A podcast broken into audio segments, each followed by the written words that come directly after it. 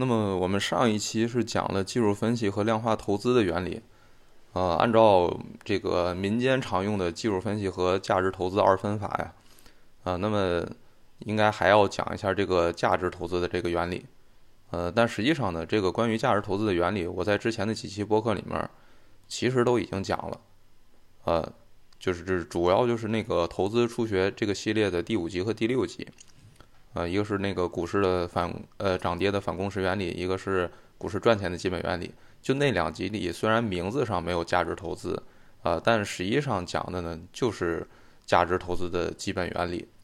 啊，我当然写的赚钱的基本原理嘛，其实就是价值投资的基本原理。因为我所知道的这个在股市上能比较靠谱的赚钱的方法，呃，对于普通人来说就是只有价值投资。啊，当然量化投资也能赚钱，我之前说了也能赚钱。呃，但是它的门槛比较高，嗯，你得有懂数学、懂计算机、懂编程，最重要的是你得有强点儿、强大的这个硬件投资，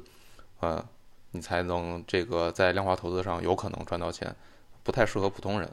呃，当然还有一种，你听消息炒股票，对吧？你听内幕消息，然后呃也能赚到钱，是吧？呃，但我觉得这个呢，跟我们普通人也呃没什么关系。呃，我反正是肯定不建议用内幕消息去炒股票啊！不仅仅是说你用内幕消息可能被抓，呃，另外一个更重要的是，你你可能都还没挣着钱，呃，还被抓了啊！我们经常看那新闻是吧？那个被抓的什么什么基金经理老鼠仓啊，最后市场涨跌跟他想的不一样，然后一看他的那个什么逮捕决定还是什么新闻说，哎，这个立案逮捕的这个基金经理。呃，最后老鼠仓赚了什么五块钱，啊，赚了八块钱，就这种啊，以前经常有这样的信息，对，所以我觉得是内幕消息这个事儿，在我这儿是视为一个非常不靠谱的一个事儿，啊，我不推荐用这个东西，就算你觉得你有好的内幕消息，我也不推荐用这种方法去赚钱，呃，那么就只剩下其实就是价值投资这个赚钱的原理了，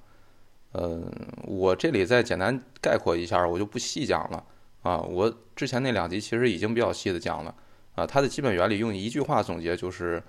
呃，价值投资就是利用股市经常出现的极端错误定价的机会，进行低买高卖的套利，啊，那套的就是其他市场参与者错误定价的利，啊，具体的分析这个大家直接去听那呃投资初学的第五、第六那两集就可以了，这里就不多说了。呃，那么这一集呢，我的这个标题是关于价值投资的误解史，啊，讲这个的主要原因是因为我发现价值投资这四个字儿啊，或者说 value investment 这个英文单词，啊，不管在中国还是在外国，它在互联网上还是在专业呃从业者里面，就是这一个概念被误解的实在是太严重了，啊，就最开始我以为只是在网网络还有民间上，可能对这个误解的应该比较多、比较厉害。但后来我发现啊，就是在金融从业的，就我自己在金融从业的过程当中发现，啊，这些金融从业者可能对价值投资的理解大部分也是错误的，啊，大家基本就是望文生义，呃，或者听一些陈词滥调的说法，啊，甚至就是说在，呃，这个专业的投资领域啊，就是金融这个大的领域里面有很多细分岗位，投资是其中一个细分岗位，就在这个应该最专业的投资这个细分岗位当中。真懂价值投资概念的人，我可以说，我见到的经验来看，也是很少数的。啊，当然原因，我以前的博客也反复说过，就是因为，呃，我们专业投资机构的这个 KPI 它是管理规模，不是收益率，啊，这里就不多说了。啊，那么这一期呢，我主要是想从价值投资它被发明，然后被阐释的这个历史，啊，从它这个历史出发讲一讲这个价值投资常见的一些误解。啊，以及这些误解，呃，产生的原因，啊，这节可能是讲故事多一些，啊，就没这么复杂，可能讲故事多一些，呃，讲这种历史考证的东西多一些，和赚钱有关的那个原理啊，不在这期讲，大家注意啊，赚钱有关的那个原理，之前的博客，啊，大家去听之前的博客就可以了。那么接下来呢，首先我就先讲一讲这个价值投资的这么一个历史谱系的一个问题。般呢，我们认为价值投资是这个格雷厄姆发明的，啊，就 Graham，呃，他出生在一八九四年，啊，这个这个是比毛泽东小了半岁，啊，毛泽东是一八九三年十二月出生的，呃，然后这个 Graham 呢，他是从小是在纽约长大，啊，纽约人。然后他大学是在哥伦比亚大学读的书，但他读的不是经济学，也不是金融学，呃，他学的这个专业呢是数学，啊，同时他还是对这个哲学、然后文学啊还有历史比较感兴趣，他也选修过大量哲学和文学的课，这我们从他后来的这个自传当中能看到啊。呃，就按现在的说法吧，就是 Graham 这个人呢，他就是一个文理兼通的一个人，啊，呃，当然是按现在的眼光看啊，对，因为现在的这个就是呃文理兼通的人少了，所以觉得你又懂数学又懂这个文学是一个比较少见的现象，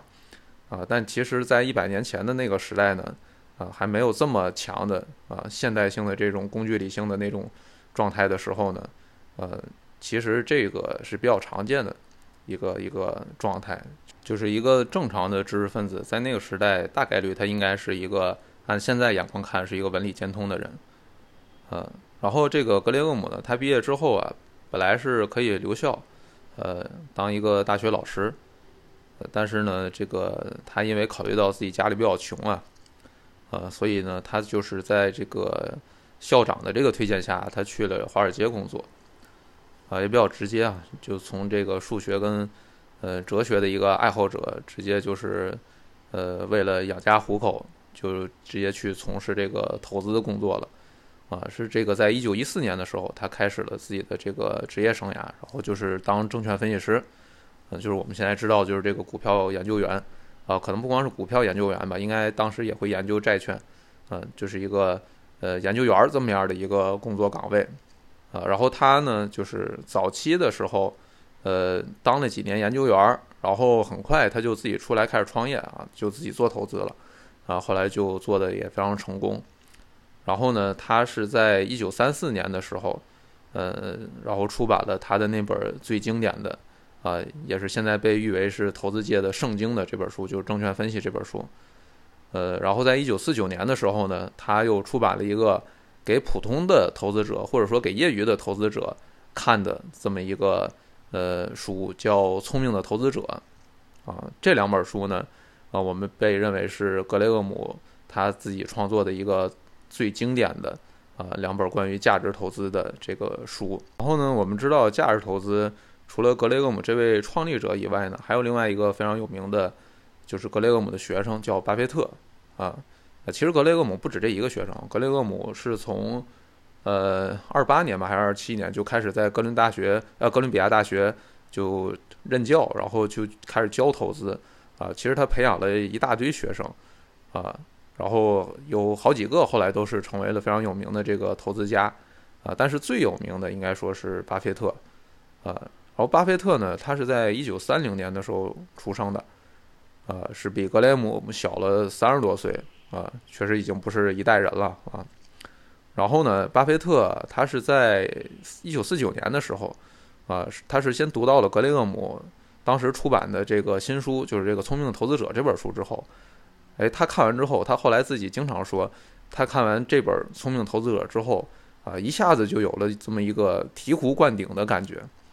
啊，当然英文没有醍醐灌顶啊，就是说这意思啊，就是觉得一下就对股票投资就通透了，就这种感觉。哎，就一下哎懂了，哦，就知道以前自己哪些是对的，哪些是错的，然后就对这个格雷厄姆就产生了呃非常高的这种敬仰之情吧，啊，但实际上呢，巴菲特并没有一开始就是去找格雷厄姆当老师，啊，巴菲特自己后来经常说，他是在呃五零年的时候，呃，他是本来想申请这个哈佛商学院，然后这个被哈佛给拒了，啊，拒了之后呢，他又跑去申请了这个。呃，哥伦比亚商学院啊，就是格雷厄姆所在的啊，就是格雷厄姆教书的这个地方，就是哥伦哥伦比亚呃商学院啊。所以呢，我们现在也很难说，就是巴菲特到底是因为就是对格雷厄姆非常崇拜，所以选择了去这个拜倒在格雷厄姆的门下读书，还是因为他是被哈佛拒了，呃，所以就是没得选，然后调剂到格雷厄姆那儿去了。嗯，这个反正现在我们也不太清楚啊。然后呢，巴菲特在哥伦比亚这边呃读书毕业之后呢，巴菲特在外面没工作几年，他又回到了这个格雷厄姆他所在的公司，呃，然后在格雷厄姆这个公司里面呢，一直工作到了一九五六年，呃，然后一九五六年的时候呢，格雷厄姆就退休了啊，就不想干了。这个我们也觉得比较有意思啊，就是格雷厄姆呢，他是这个呃，并没有像巴菲特一样，就是一直在呃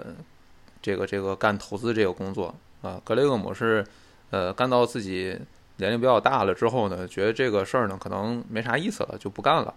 他不就不像巴菲特一样干了啊，干到这个八九十岁，干到自己呃就是可能要干到入土吧，可能要呃就是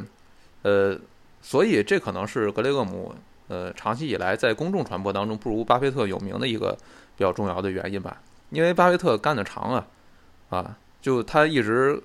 坚持到了有这个大众传播媒介呃很发达的，甚至干到了有互联网的这个时代啊。这个对于巴菲特，一个是他干这么久，他收益率呃保持的记录非常长啊，可能是史上最长的一个收益率记录啊，有六十年以上的这个收益率记录。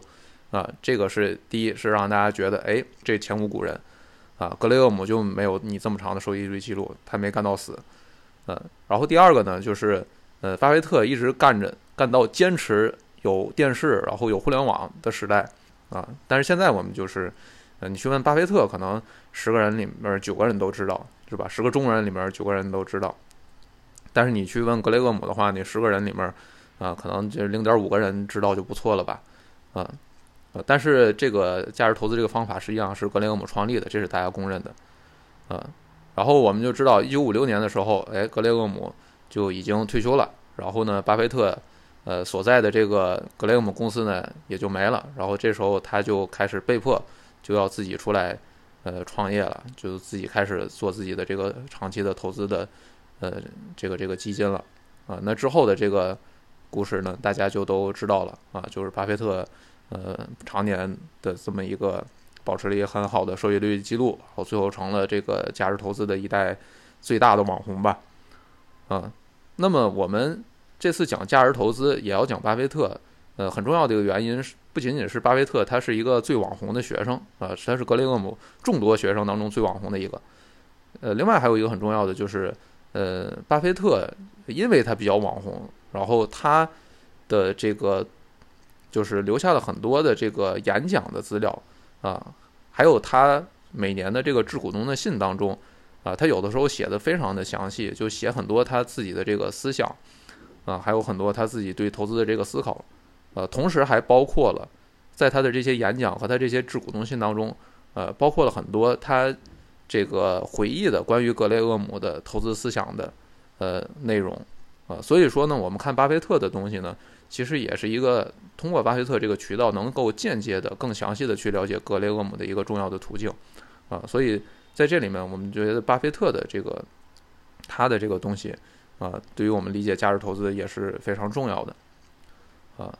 然后这个呢，就是嗯，关于价值投资的比较重要的两个人，一个是格雷厄姆，一个是巴菲特，他们大概的这么一个呃经历的情况，呃，然后接下来呢，我要说关于价值投资的这个呃书。它最主要的这个原著，啊，这个原著其实非常重要啊，因为我们说关于价值投资呢，就是很多这个网上有很多错误的这个说法，然后就我的经验来看，这些错误的说法呢，往往最重要的原因是因为他们没有去看这个价值投资的几本最重要的原著，啊，这几本最重要的原著，呃，主要是指第一是一九三四年格雷厄姆出版的这个证券分析，啊，这是最重要的一本书。呃，开创的呃呃圣经级别的就是《证券分析》这本书，呃很厚，呃还是上下册两大本。第二本呢，就是呃一九四九年格雷厄姆呃出版的这本叫《聪明的投资者》这本书。啊，《聪明的投资者》这本书虽然叫《聪明投资者》，但它实际上是写给业余投资者看的。啊，就是他的这个书的意思呢，就是说你业余投资者，你不要花太多的时间去研究投资这个呃这么复杂的这么一个事情。呃，你就看我这本书，你就不用花太多时间，你就把我这本书的呃思想给吸收完了，哎，你基本上也能在这个投资，在这个市场上能稳定的赚钱啊！你看我这个书，你就是聪明投资者了。然后第三本书呢，呃，就是巴菲特的致股东的信，股份公司教程这本书啊。注意我说巴菲特致股东的信啊，这个是呃，不是他的那个原版的一封一封的信啊。你看他原版的那一封一封信呢，也可以啊，好几十封信啊。但是那封那那个原版的信里面有很多就是没什么用，就是唠嗑的这些内容啊，跟股东唠嗑的内容啊。然后后来呢，就是有一个呃叫卡德佐法学院，在纽约的一个法学院啊，是把巴菲特的那个历年的致股东信里面比较有思想价值的啊，比较有这种投资思想价值的。呃，部分单独抽出来，然后编辑成了一本书，然后这本书的名字叫《巴菲特的信》，然后啊，巴菲特致股东的信，然后副标题叫《致呃股份公司教程》，啊，这本书是一九九六年的时候出版的，呃，然后我们一般说到这个巴菲特致股东信这本书啊，说到这本书的时候，指的是《股份公司教程》这本书，啊，不是指巴菲特的真的原版的那个一年一年的那本信啊。呃，然后这三本书呢，应该说证券分析是最最重要的，啊，它是把格雷厄姆的基本上所有的思想都总结在这本书里面的。然后聪明的投资者呢，是把证券分析里面的思想，然后用业余投资者能看得懂的方式，然后比较适合业余投资者的呃一些投资方法总结下来，写了《聪明投资者》这本书。然后巴菲特致股东的信呢，呃，如果你看懂了证券分析之后，你会发现，呃，巴菲特致股东的信。呃，这本书其实几乎就已经都是对格雷厄姆的原始思想的一个重复啊，或者说是一个呃，在巴菲特他做投资的时候的一个呃，他的那个时代怎么去应用格雷厄姆的思想啊。但是这个思想的基本的内涵都是在《证券分析》这本书当中都已经出现过的。然后呢，呃，这三本书呃，就我观察来看，呃，大部分去讨论价值投资、讨论巴菲特、格雷厄姆的人。都没看过这三本书的原著，啊，好的可能看过《聪明的投资者》，呃，但是呢，很少有人能完整的看完《证券分析》，还有《股份公司教程》这两本书，为什么呢？因为很重要的是，你需要懂会计啊，而且需要懂比较资深的这个会计方面的知识，呃，因为其实格雷厄姆还有巴菲特他们，呃，书中大量的篇幅，他们讨论的是。呃，什么内容呢？他们讨论都是如何从财务数据的角度去看透一个公司的业务层面的本质，啊，或者说，呃，更专业一点来讲的话，可以叫就是在讨论财务数据和业务本质的勾稽关系，啊，他在讨论这个问题。所以呢，你如果想看懂他们这个原著的一个很重要的基础，就是你得懂会计，啊，你不懂会计的话，你基本上是就看的。确实是，你就就算就肯定是看不懂的啊！就算是你比较呃坚持硬着头皮顶住的看，呃，估计可能呃看个几页也就容易睡着了。这个技能呢，应该说是价值投资的一个呃最重要、最核心也是最难的一个技能。这也是我之前说的这个专业投资者啊和业余投资者最大的区别，就是业余投资者也能赚钱，但是他很难通过投资个股来赚钱。那你投资个股的话，你必须得去读懂这个。呃，财务数据和业务之间的这个关系，那这里面我们就不太多说这个部分的内容了。如果有呃人想去呃比较系统的学习这部分的知识的话，可以呃之后添加我的微信，具体的联系方式在节目公告里面有。接下来我们就要开始讲价值投资的呃这个这个具体的内容了。嗯，首先第一个问题呢，呃很有意思，就是我们可能要先对价值投资这个词儿。啊，或者说英文的 value investment 这个词儿，去进行一个讨论啊。大家可以注意到，就是我这期的播客把价值投资这四个字打引号了啊。就是在我的播客当中，凡是这个标题上被打引号的这个词呢，一般都是说明这个词儿本身可能有点问题啊，或者说有点来头啊，或者说它的来头有点有点需要就是研究和讨论啊。那么。在我仔细的读完这些格雷厄姆啊，还有巴菲特的原著当中，我发现一个问题，就是格雷厄姆和巴菲特他们很少提到价值投资这个词儿，就格雷厄姆甚至根本就没提过这个词儿。就是证券分析这本被认为是呃价值投资的这个第一本书的这个价值投资来源的这本书，你通篇检索之后，你发现呃，就格雷厄姆根本没用过价值投资这个词儿。就没出现过 value investment 这个词儿，哎，这个就是一个一个问题，就是格雷厄姆自己都没说过我用过，就是我这个方法叫价值投资，然后呢，很多人可能会觉得，哎，那这本书没提，那是不是另外一本更有名的这个《聪明的投资者》啊？呃，更多人知道的这本书，是不是这本书提出来的呢？呃，但是如果你去仔细检索一下这本书里，你也会发现，他也根本就没提到过价值投资这个词儿，啊，就是，就是就是，包括格雷厄姆后来自己写的、自己出版的这个自传里面都没有提到过价值投资这个词儿，啊，我们目前所了解到的，格雷厄姆在创立他的这套投资方法、投资理论的时候，根本没有想过说，或者说他官宣说我这套投资方法叫价值投资，啊，就实际上不仅是格雷厄姆自己没有说过，他这个东西叫价值投资。啊，巴菲特也很少提到价值投资这个概念，啊，而且巴菲特对价值投资这个词儿，他表现出来的更多的其实是一种有点对这个词儿不太满意、有点反感的这么一种态度，啊，就我们如果去通篇检索巴菲特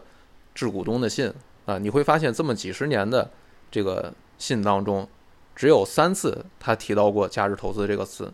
分别是在一九五九年、一九九二年和二零零四年三次提到过，其中比较正儿八经的用“价值投资”这个词儿是在一九九二年的时候。然后他在当时的这个信当中是怎么提到的呢？啊，他说：“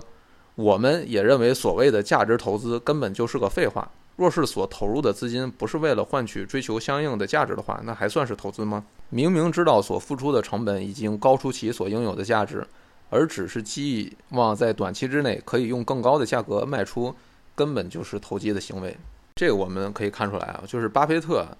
啊，其实他的态度是非常不喜欢“价值投资”这个词儿的。他认为这个词儿呢是一个废话。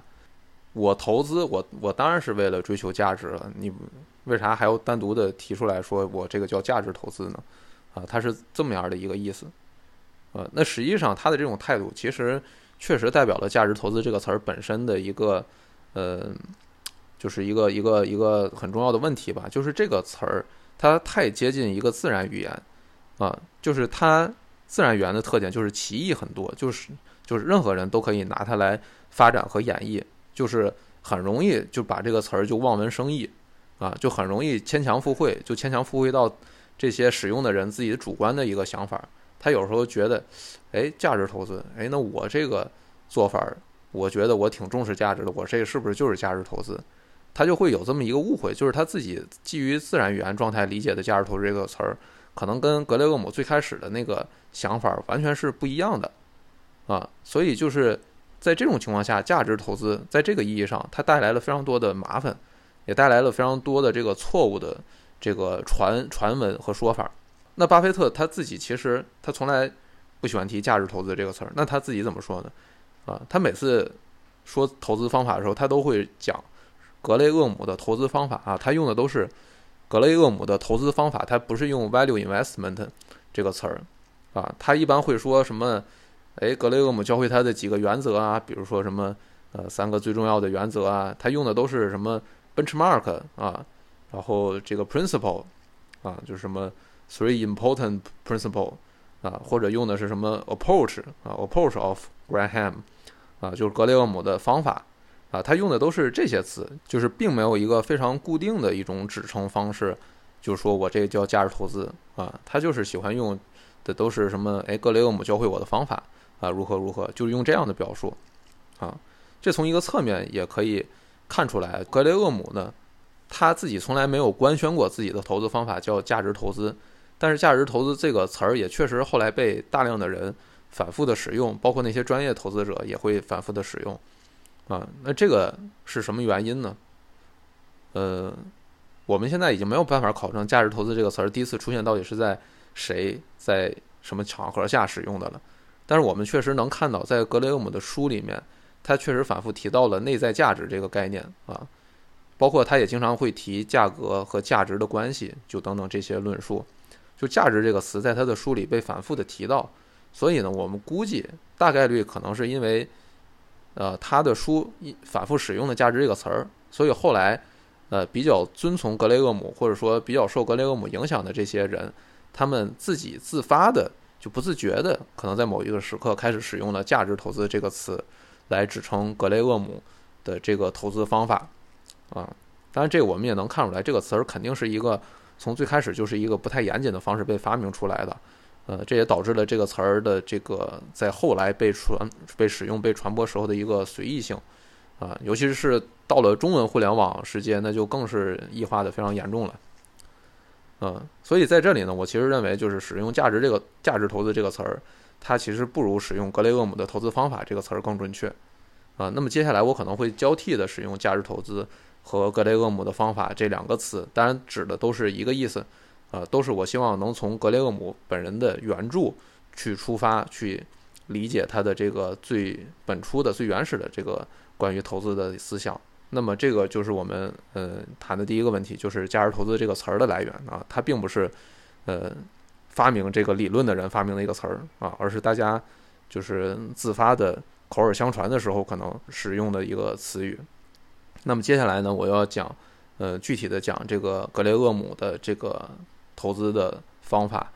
呃，或者说投资的思想是什么了？啊，就巴菲特经常说，格雷厄姆的这套东西呢，它是一种思想，是一种原理性的东西，它不是一个算什么现金流的公式啊，它不是一套死板的机械的一个公式，就是，哎，你拿我这个公式，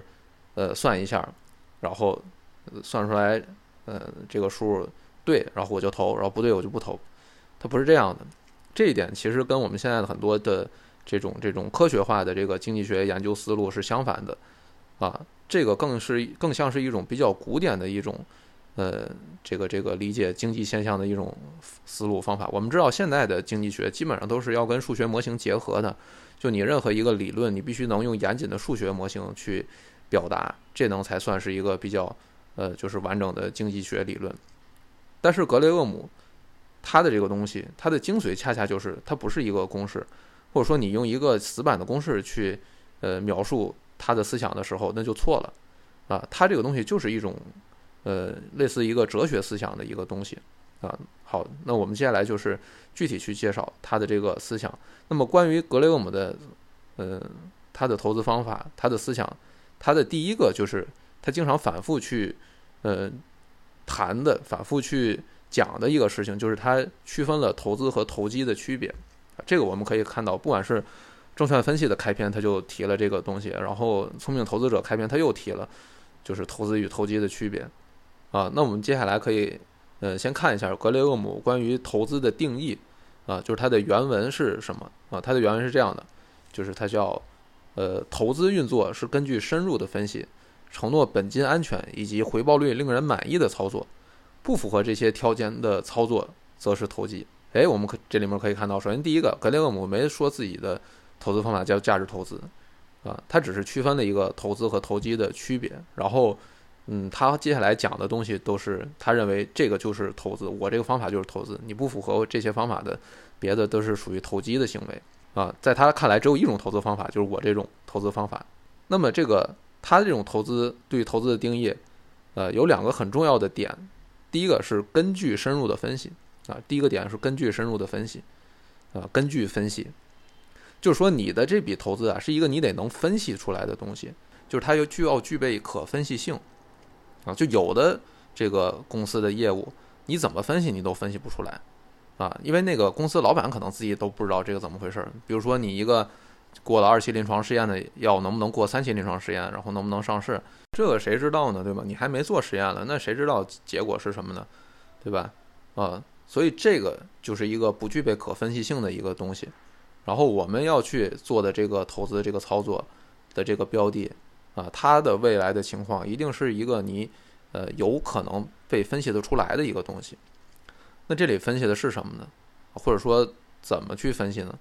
其实就是我刚才说到的，你分析的就是它的财务数据，然后通过它的财务数据去看透这个企业的本质，看透这个企业的未来。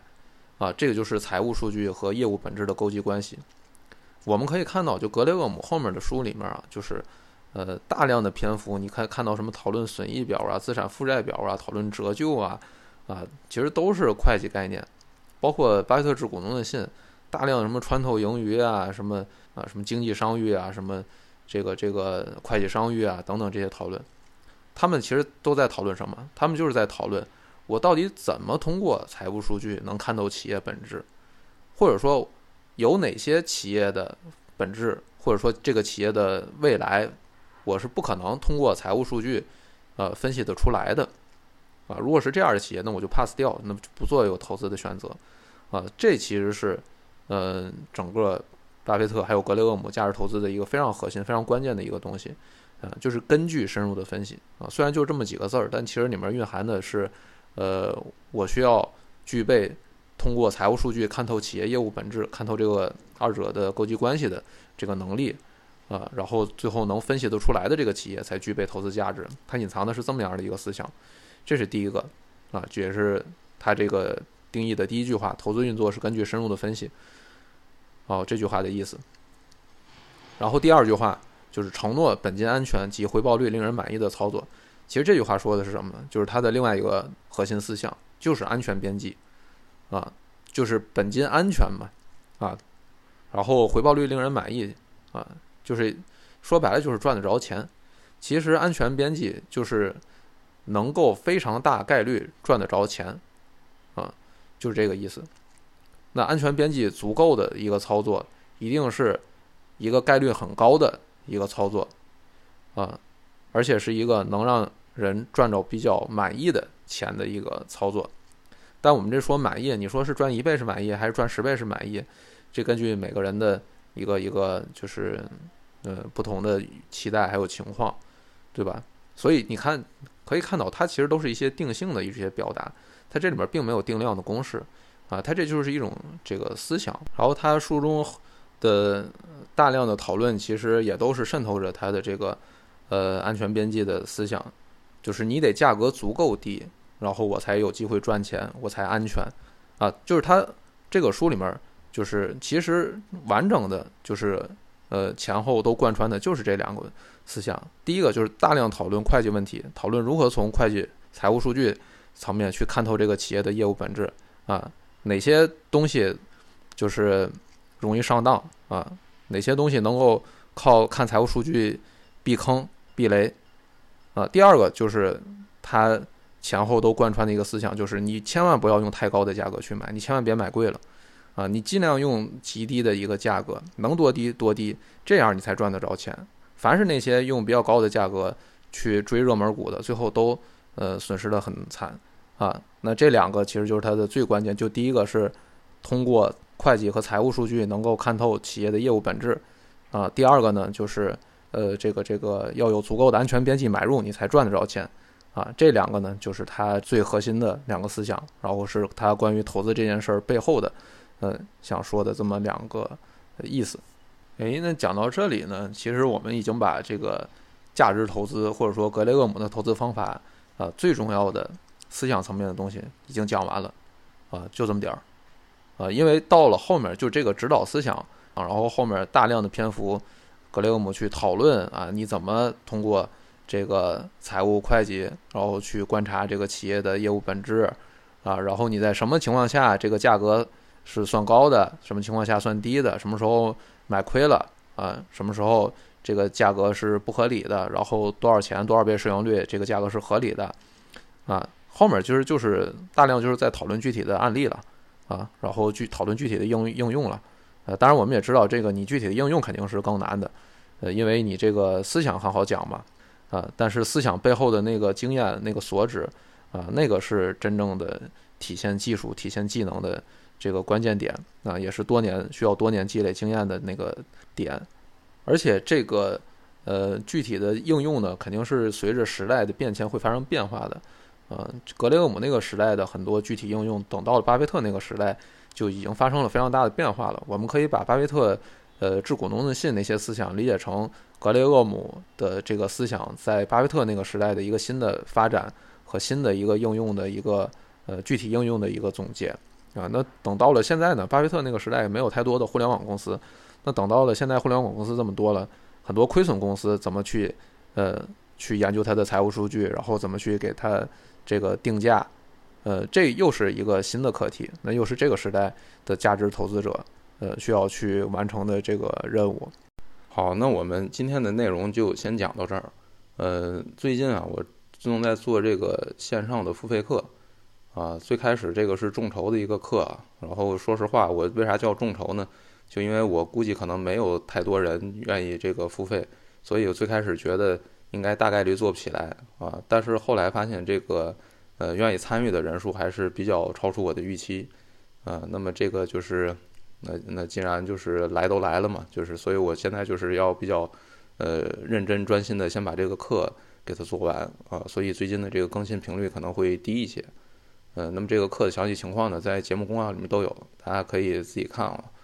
嗯，好，今天就先到这儿。